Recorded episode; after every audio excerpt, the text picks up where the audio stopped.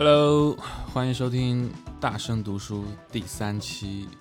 哎，今天感觉比之前要熟练不少了。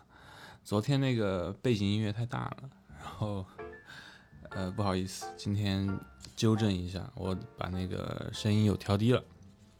OK，如果你是第一次听这个节目的话，那呃这是一档我自己做给我自己的节目，它是因为我每天晚上会读书。会阅读，然后大概可能半个小时，或者有时候看得起劲儿了两两三个小时都有可能。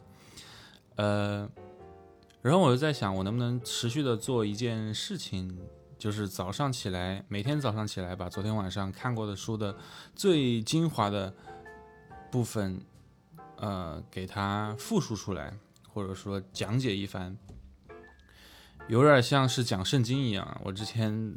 我我不信教啊，但是之前在安吉参加过一次那个教会的活动，我感觉就是那么一本书啊，新约里面的某一章的某一小节，加起来就两百个字，然后硬是讲了一两个小时，好像那既然如此，我觉得那我也可以做这件事情啊，那我每天拿不同的书，然后由于我头天晚上本来就会看嘛，然后我会把里面。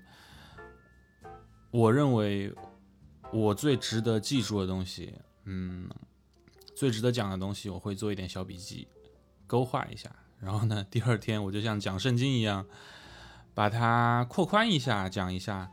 呃，我我现在还没有没有去预设我的受众是谁，我的受众就是我自己，因为我自己多讲一次呢，我可能自己也记得更清楚一点。昨天那本书有提到。一个说法就 garbage in garbage out，就是你如果接触的信息是垃圾的话，你你的想出来的想法也会是垃圾。呃，因此你要有一个非常优质的信息源，这是很这是很关键的。我们一直在说什么底层逻底层逻辑，对吧？这些东西其实光有底层逻辑是远远不够的。你的底层逻辑如果处理的是垃圾信息的话，哪怕你有正确的底层逻辑，得出的结论还是垃圾。Well，所以，诶，我想我这档这档节目，我还是认为我这我这个虽然说是做给自己的，但是我还是认为它是一档节目。我希望它可以做到呢，能够每天提供一点点正确的，嗯，不能这么说，不能这么说，一定不能这么说，就是。只能说每天提供一点点，呃，我自己认为优质的、值得记住的信息源。那当然，我的品味可能很糟糕，我的判断力可能很糟糕，因此我认为优质的不一定真的优质。但是怎么说呢？还是那句话，我认为这是我做给我自己的一个东西。嗯，我非常清楚，我需要优质的信息来。锻炼浸泡这颗大脑啊，让他的思维可以变得清晰和优质啊。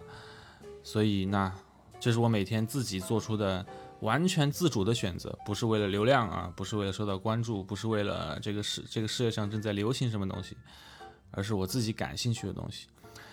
嗯，前两期的话，第一期我们聊了费曼，第二期我们聊了。查理芒格这两颗都是非常优秀的头脑，嗯，但我我我我其实比较关注的，除了头脑之外呢，还有的就是身体啊。那这本书每周健身四小时，为什么会知道这本书？因为这本书的作者作者是 Tim Ferriss，他可能是我封的 King of Podcast，他有一个 Tim Ferriss Show，他自己应该是对。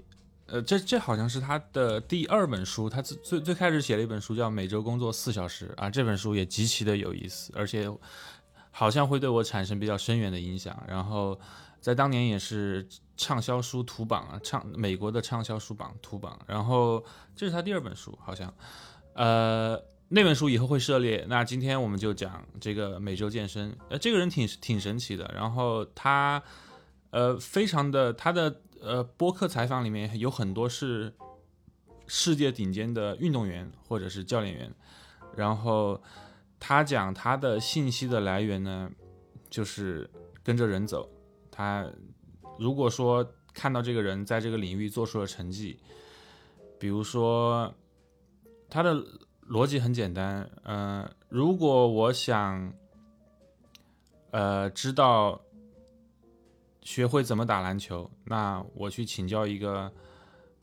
美国奥林匹克篮球队的教练，然后我就相信他就好了。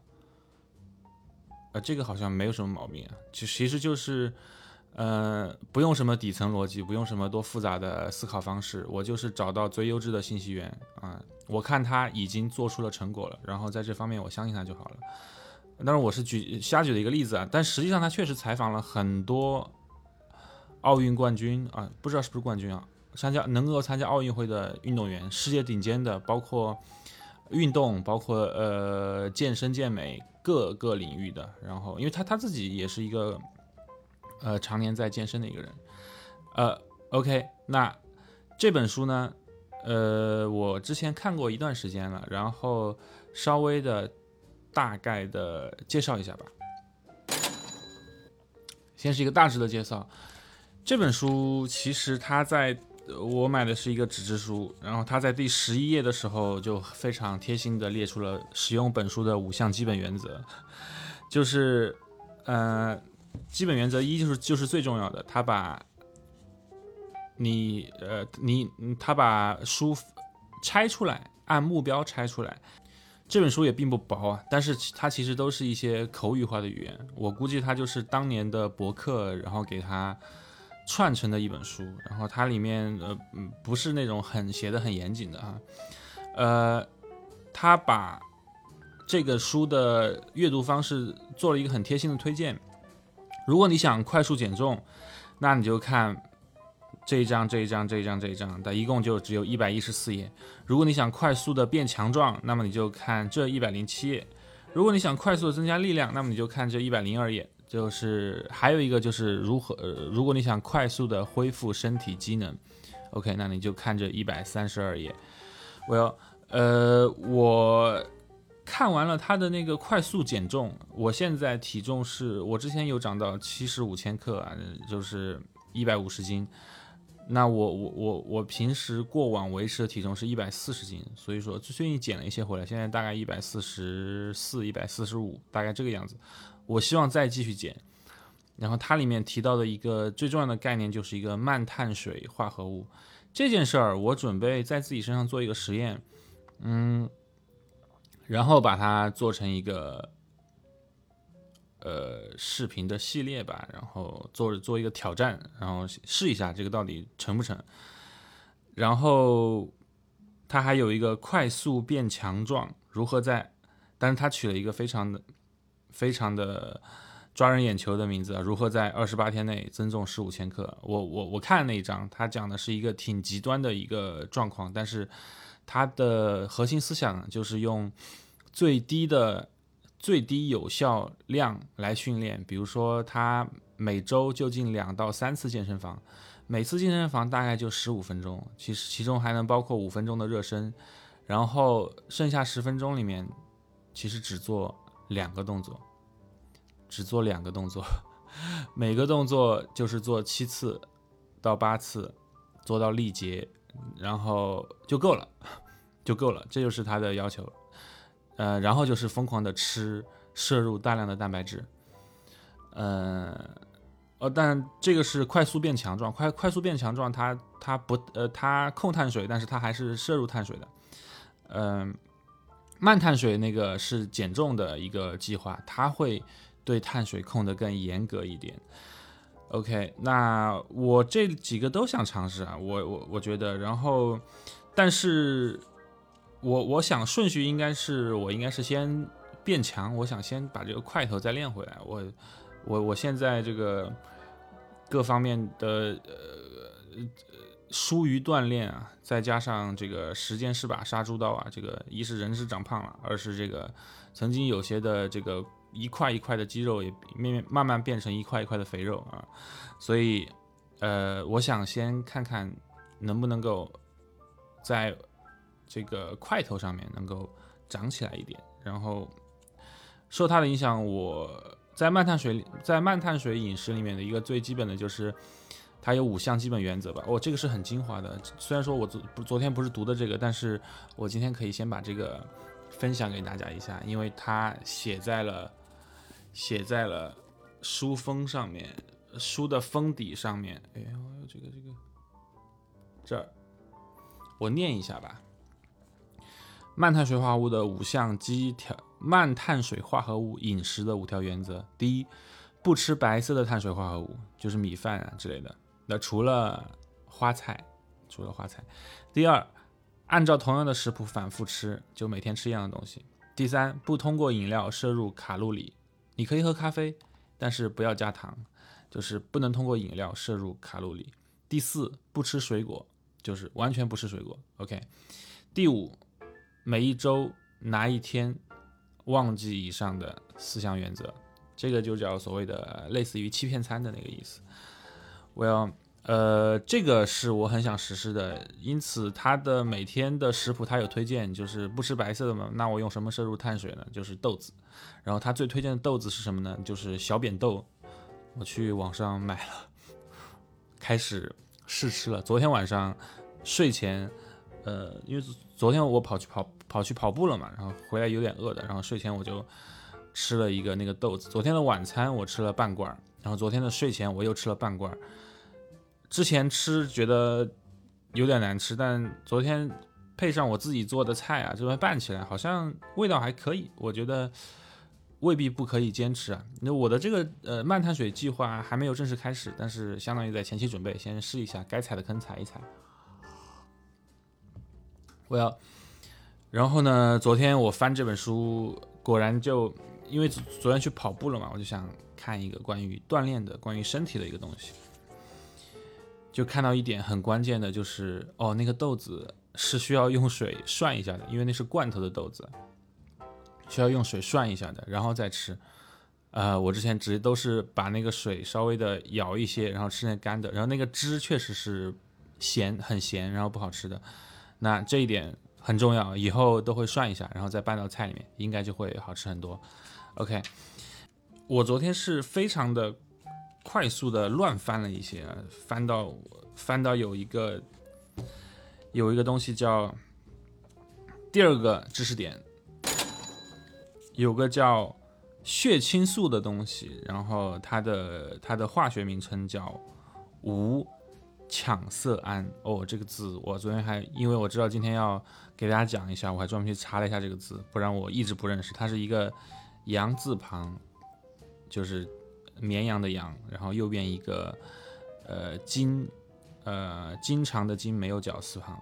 哦，我一一我一直以为这个是读金色胺，然后昨天好好查了一下，羟色胺，羟色胺其实就是氢氧剂的意思。无羟色胺就是血就是血清素，这个东西是什么呢？它是一种广泛的神经传送体，就是一种神经递质了。那如果你们缺，如果咱们缺乏这个东西，情绪就会低落和抑郁。百忧解和其他的同类药物的作用原理就是提升患者体内的这个羟色胺，然后这个东西就其实就是色青素。还有一个非常关键的信息点就是，其实脑部的羟色胺的含量分泌的总的量只有只占百分之五，剩下的百分之九十五都是由我们的肠道分泌的。他说：“这也是为什么我们的肠道被称之为第二大脑。我要因此，我们就是需要非常的注意一下这个问题啊，肠道是非常重要的，维持肠道的健康。然后，当然，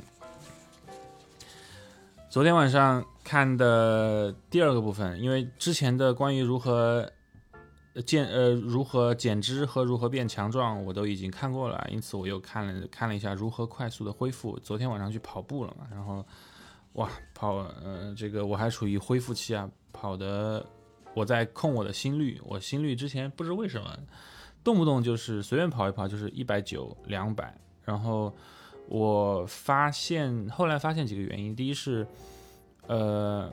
超出了，就是跑步的速度超出了我的能力范围，就是我跑得过于快了。因为我之前是能够跑这么快，没有问题的。但由于太久没太久没跑了，我的身体机能没有达到那个程度。我再以那样的速度跑的话的话，他的心率就控不住。这是第一。第二是最近天气非常热，这个东西也会影响你的心率。然后昨天我看了一下，看了一个刷了一个短视频，一个跑步的教练啊，他说控心率嘛，其实就是 B B 站上面看的一个视频，控心率要注意几点。第一就是你的呼吸频率要试着跑一步，呃，跑三步呼吸一次啊。这个其实我之前不知道这个信息，我之前试着要么是四步呼吸一次，要么是两步呼吸一次，就是我自己在测试，但是我并不知道。那我现在也不用测了，我昨天就直接照他跑的，每三步呼吸呼一次，每三步吸一次，就是呼吸一次要跑六步，大概是这个样子。然后呃，增加你的。步频减低你的步幅，就是说，呃，一个理想的步频是一百八十次每分钟。昨天我按照这个跑的，基本上按照这个跑的。然后当心率过快的时候，比如说，呃，他每个人有一个最大有氧心率嘛，我大概会是用最大有氧心率，就超过这个之后，你就开始进入临界期了，可能你就会开始有一有一些无呃无氧。的呃，那个怎么叫怎么说？叫无氧的形式功能了。那呃，最好不要超过那个心率。大概算的数字是一百八减减年龄三十嘛，就一百五。呃，但每个人会有些差异。然后我我现在戴一块运动手表，然后它会，因为我才买不久，然后它会呃进一步的。收集我的信息，然后我可能未来能够找到我的那个心率是多少。我现在就大概按一百五、一百六的这个区间跑。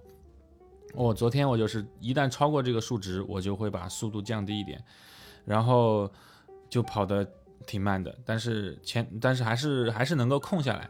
但是到最后十分钟的时候，呃。可能那段时间就没有没有没没有看手没有看手表了吧，然后就没没注意，一不留神 又跑到一百九，一百九十几，呃，这个挺夸张的，但是我想应该还是能够把它控下来。OK，这就是插了一个小的信息。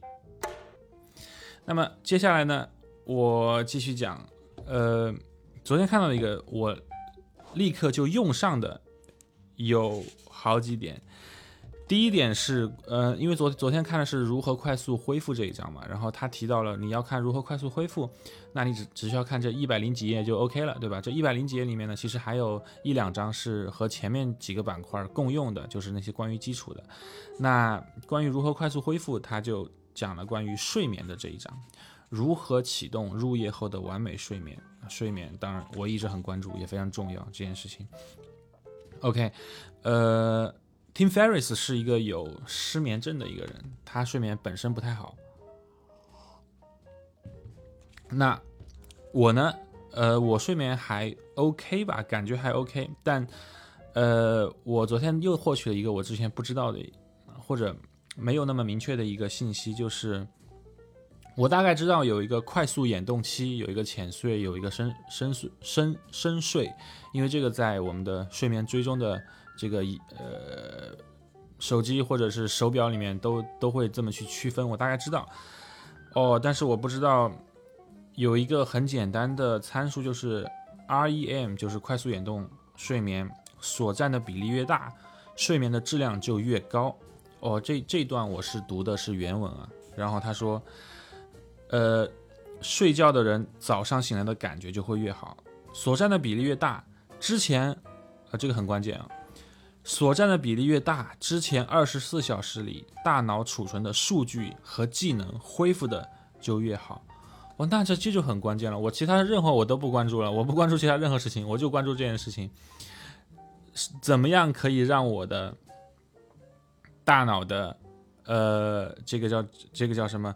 呃，过去二十四小时学到的东西，给他记忆的。更好恢复的更好，那就是要增加快速眼动期。那我我马上就想，哎，怎么样可以提提高这个快速眼动期的比例？他说可以有两个方式，第一，可以把睡眠时长延长到九个小时，哎，这个是可操作的，可以试一下。第二，可以在入睡大约四个半小时之后醒过来，并保持清醒五分钟啊，这个有点反常识啊，但是他说，这偏偏这就是最佳的方案。你说好巧不巧，昨天晚上我大概睡了四四五个小时的时候，我还真醒过来啊，接近四五个小时，至少四三到四个小时的时候，我还真醒过来了。然后我就想起了这件事情，然后我就真的让自己清醒了五分钟，但可能没有成功啊，可能清醒了两分钟我就又睡着了。然后我今天早上起来看我的，但是那个清醒真的是主观意识上的，希望让自己清醒几分钟。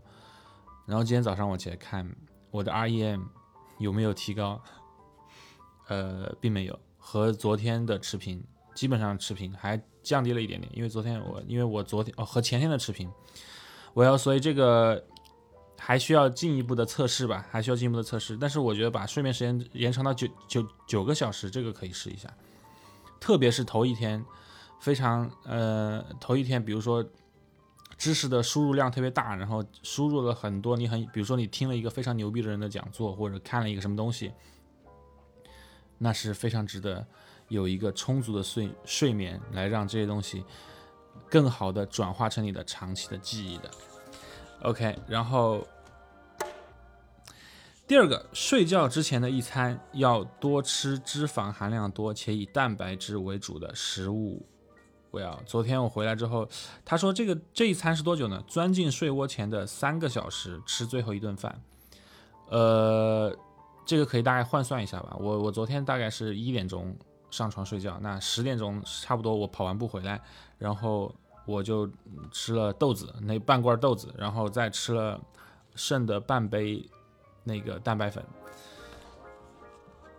嗯呃，我不知呃，昨天睡得怎么样？我今天早上起来状态觉得还可以，我只能这么说啊，觉得还可以。然后今天讲的也比昨天要顺畅一些啊，呃，然后最后一个知识点就是说怎么样睡觉。其实它里面讲了很多啊，我已经把我觉得最有最有用的给它摘出来了，就是怎么去睡觉。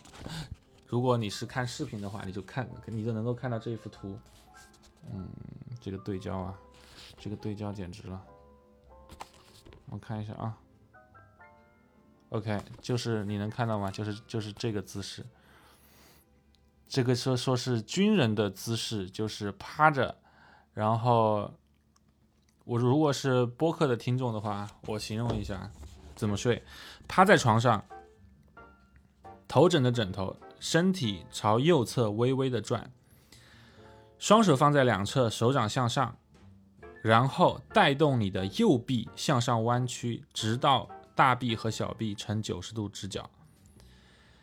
你的右手应该在头的附近，这个时候，手还可以放在枕下或者你的头的下面都可以。就是，也就是说，你的大你的大臂和小臂的这个直角呢，可以，呃，剪成锐角啊。可以，你的就就是说，你的这个手啊，可以到你的枕头下面或者头下面。然后呢，右腿伸出右腿膝盖，也弯成大概九十度的样子。就是说，你的右手的大臂和你的右右右的右右大腿和躯干都呈垂直的状态。为什么？然后很很容易记，为什么这个姿势有效呢？因为这个姿势你就动不了了。他说这句话很关键，最佳的入睡姿势就是能让你移动最少的姿势。我要就是这个样子了。好的，今天呢，这个书的分享就是这样。昨天晚上主要是在锻炼，然后这个书，哦，对我还看了很大一部分，但是那部分我觉得我花了很多时间看它关于一个补剂的用法，就是叫 PAGG，就是它。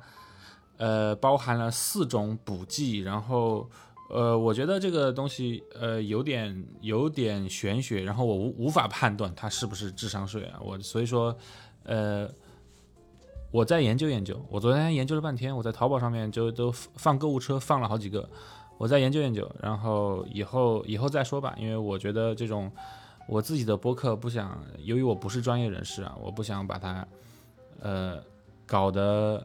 呃，这种医疗性的这种这种这种信息，我就不胡乱说了，因为很有可能就是一些垃圾信息啊。我要，所以今天的呢，大概就是这样。好嘞，然后昨天，昨天，昨天，昨天我我呃，这一部分就是我的正文已经讲完了，然后呃呃，复盘一下我的这个呃博客的制制作吧。呃，昨天我说就是早上起来不要被东西打断，然后今天早上起来我就什么事儿没做，然后手机也没看，我就吃了点东西，然后喝冲了杯咖啡，然后我就开始讲，然后觉得思维似乎似乎是要连贯一点。这是一，二就是呃，今天这个怎么用这个音效，我大概想的明白一点，就是你需要讲一个知识点的时候，用这个音效可以提醒一下，然后。第三，呃，然后第三，我的 BGM 声音调低了一点，应该比昨天的听感会好很多。然后呢，还有没有有没有第四点？嗯，今天今天我自己的一点感觉就是，我大概很清楚我这个播客要怎么分段了。就是第一部分叫呃闲聊，就是我可能开始需要进入状态，需要说几句话。然后第二部分叫正文，就是。呃，进入到主题了，就在讲这本书。然后第三部分就是现在所处的部分，就是叫瞎扯，就是在瞎扯几句。但，呃，目前主要是关于我会怎么样去迭代我这个播客节目，然后之后会有一些变化。OK，今天的节目好像要稍微短一点，那差不多，我觉得这个时长也是我一个比较舒服的一个时长。然后我会。现在的哦，对我今天忘记了一件事情，就是我应该在每次播客开始的时候先说一下，今天是几月几号？OK，今天是八月十九号，星期五，上海的温度是二十九到三十九度，仍然是一个非常炎热的夏季。哎，这个应该放到开头去说。我要下次记得开头，明天记得开头要说，要先报一下这个时间。呃，今天下午我还要和朋友录一档播客，就是太阳从西边升起那档播客，然后我。在此之前，我还有一个工作要做，所以说今天时间比较紧一点，但我希望可以快速的把这个发出来。现在是十一上午的十一点十八分，我看我什么时候能够把这两期节目，呃，这一期节目很快的发出来。OK，拜拜，就是这样。